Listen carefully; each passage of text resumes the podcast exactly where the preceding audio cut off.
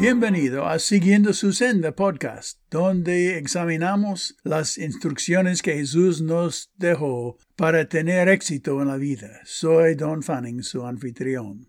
Es increíble cómo podamos justificar las reacciones que siempre destruyen las relaciones en la familia, los negocios o la comunidad. La lengua puede ser viciosa son seis reacciones que nunca debemos excusar. En Colosenses 3, versículos 8 y 9, el texto dice, pero ahora abandonen también todo esto, enojo, ira, malicia, calumnia y lenguaje obsceno. Dejen de mentirse unos a otros ahora se han quitado el ropaje de la vieja naturaleza con sus vicios. Puedes distinguir al hijo de un rey porque intenta actuar como rey.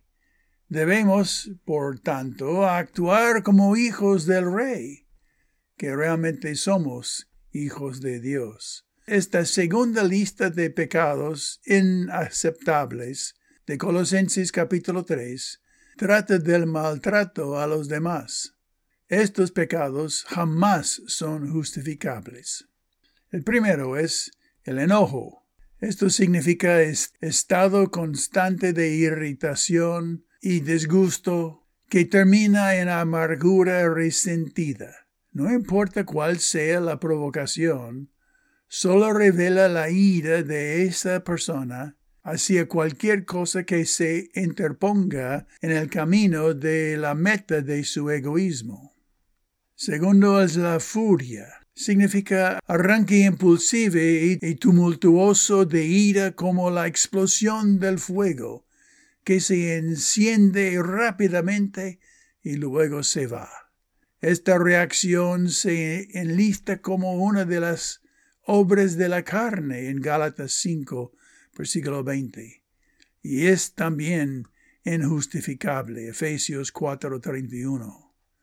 El enojo y la furia son parientes cercanos. Tercero, la malicia. Esto significa todo tipo de maldad contra algo o una disposición a hacer daño premeditadamente. Pablo escribió, en otro tiempo también nosotros éramos necios y desobedientes. Estábamos descarriados y erramos y éramos esclavos de todo género de pasiones y placeres. Vivimos en la malicia y en la envidia. Éramos detestables y nos odiábamos unos a otros. Tito 3, versículo 3.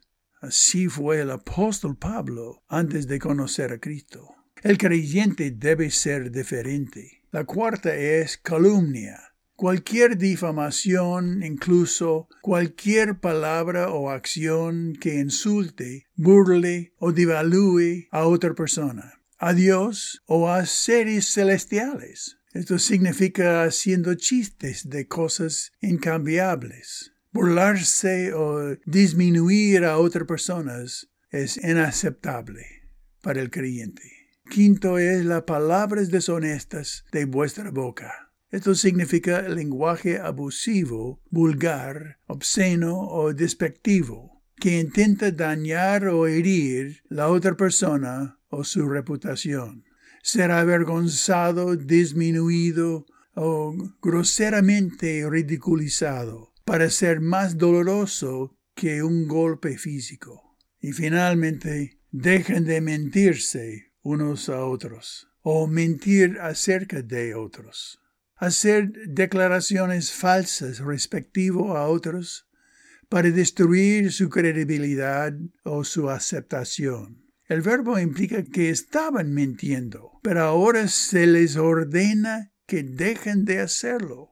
En este contexto se refiere a los chismes maliciosos y a la exageración de hechos para provocar una reacción o justificar futuras acciones contra alguien. La carne aún en los cristianos puede ser cruel. Pablo los exhortó en 2 Corintios 12, versículo 20. describiendo los creyentes, peleas y celos, enojos, egoísmos, calumnias, chismes, arrogancia y conducta desordenada, que nunca debe ser. Que estos pecados que destrozan el corazón de Dios, destrozan también nuestros corazones. Que sea así.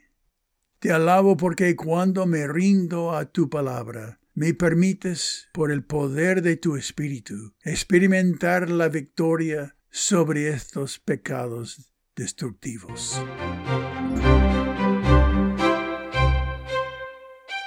Gracias por haber escuchado y medites en cómo estos conceptos pueden impactar tu vida aún hoy. Compártelo con un amigo en tus propias palabras. Bueno, hasta la próxima vez, que Dios te bendiga mientras que aprendemos juntos cómo seguir su senda.